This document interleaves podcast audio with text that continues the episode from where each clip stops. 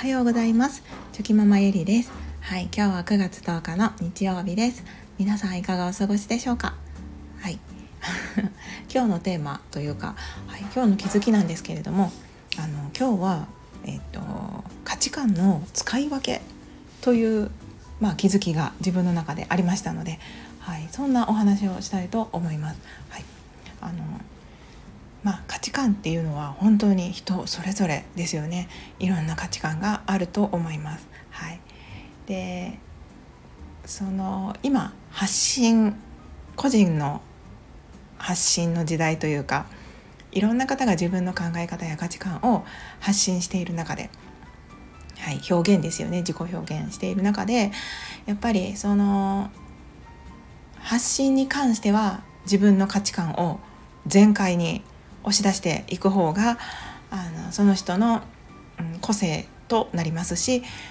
うんまあ、SNS とかだったらそういうキャラですよね。キャラ作りになったりとか。あとは、うん、分かりやすいですよね。この人ってこういう人なんだっていうことが分かっていいと思いますし個別化。他の人と違うっていうことをアピールできたりとかそういった側面もありますのでなんか発信するならその何でもかんでもこうこう尖りがないというかうん、うん、そうですねみんなと同じっていうよりはこうみんなと違うような価値観を発信していったりとかその、うん、自分を全面的にこう出していくことっていうのはとてもこう大切なのかなと私は思っております。はいやっぱりその尖りがない人の発信っていうのはあの誰にでもこう受け入れられてそれはそれで私はあの素敵だなって思うんですけれどもあのやっぱりもっと際立ってあそういう場所 SNS という場所で出して自分を出していこうと思ったらやっぱり多少尖っていたり、うん、多少癖があったりとか、うん、そうですね。そういうちょっと人と違う部分っていうのはあのしっかりはっきり押し出していった方がいいのかなと思ったりもします。ただです、はい、先ほど一番最初に価値観の使い分けという形であの言ったんですけど子育てにおいてはですねあの最近とても、はい、あ子供我が子に余計な自分のその価値観とか思い込みとかそういったものを刷り込ませないように しなければいけないなってあのとても思っております。はい、であのやっぱり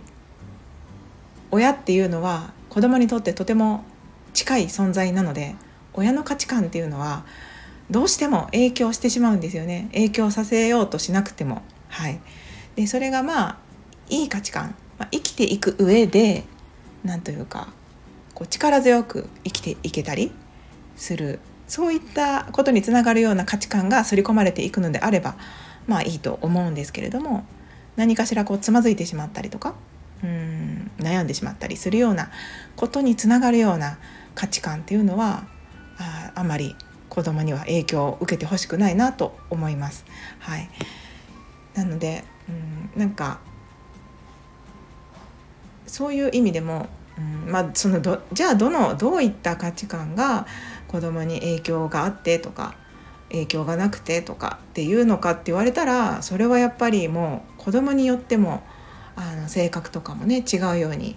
あ受け取り方とか感じ方とかっていうのは絶対違うと思いますので、まあ、どれがどう作用するかっていうのはわからないとは思うんですけれども、うん、だけどそのなんか何て言うんですかねそのいろんな、まあ、価値観があるっていうことは分か分かってほしいというかいろんな価値観に触れていってほしいので自分の価値観だけであの子どもたちが育っていくというよりはいろんな人の価値観にやっぱり触れさせないといけないんだなっていうことを思っております。はい、最近のそのまあ気づきで自分の中でありました。やっぱりうんいろんなものに触れてあこんな考え方もあるんだあこういうこともあるんだっていうふうに考えられた方がその親の言うことは絶対みたいな感じになってしまうとその絶対っていう感覚がやっぱり危険で、はい、そうじゃない場合もありますよねいろんなことで。はい、なので、うん、なんかできるだけやっぱり親っていうのは影響を与えやすい存在だと思いますのでなんかそのフラットに接することができるようにあやっていけたらいいなとそれが最近の自分のまあ課題というかあ目標というかそういうふうに子どもたちと接することができたらいいなと思っております。はい、まあでもそのいろんな価値観に触れてほしいので決してその親の価値観がダメって言ってるのではなくて親の価値観はこうなんだだけどこんな価値観もあるんだってその親が全てになってほしくないっていうところが、はい、自分の中の、うん、答えになっております。うん、なんかお母さんはこう思うんだけどねっていうふうに、まあ、伝え伝え方としてはそういうふうに主語必ず主語を入れる。私はこう思うんだけどね。でも違う人もいるけどね。っていう形で、まあ、伝えていったりとか、まあ、そういった伝え方の工夫も大切なのかなって思いますし、うん、なんか、はい、最近とてもそういうことを考えております。やっぱりいろんな人の考え方に触れてほしいですよね。なんかお母さんお父さんのことは間違ってないとか絶対だって思ってほしくなくて、まあ、そう思われるのもいいことだとは思うんですけど、うん、あお母さんたちはこう言ってたけどこの人はこういうこと言ってるんだなってすっとこう受け入れられるようなそういうその柔軟性があってくれたらいいなとはいそんなことも思っております。まあ、というのもその最近本当にあのいろんなその本を読んでいてあもう改めて、まあ、以前もスタイフでもお話ししてるんですけどもうみんなそれぞれがなんですけどね私だけではなくてみんなそれぞれがあのいろんな、まあ、思い込みとか価値観にを持っているんですよね。もうバイアスです。いろんなバイアスを持って生きています、はい、でもそれがまあ言い換えれば個性になったりもするんですよね。その人らしさになったりもするんですけど、うん、なんかすごくそのああ自分って思い込みだらけだったなっていうことに気づくと本当になんかそのその感覚だけで子供を育てるその感覚だけを子供が知っている状態っていうのはやっぱり良くないなって すごく思いますので、はい。まあ、そういうこともあってあのやっぱりいろんな人の価値観に触れるっていうことが大切だなって思いましたしなのでその学校の先生とかあとはまあ習い事ですよね習い事で出会う人たちとか、うん、なんかそういうところでもあいろんな価値観に触れてほしいですし、はい、そこから学びを得てほしいなと思います。うんまあいいできるだけねまあそのいい価値観に触れてほしいなとは思うんですけどね。はい。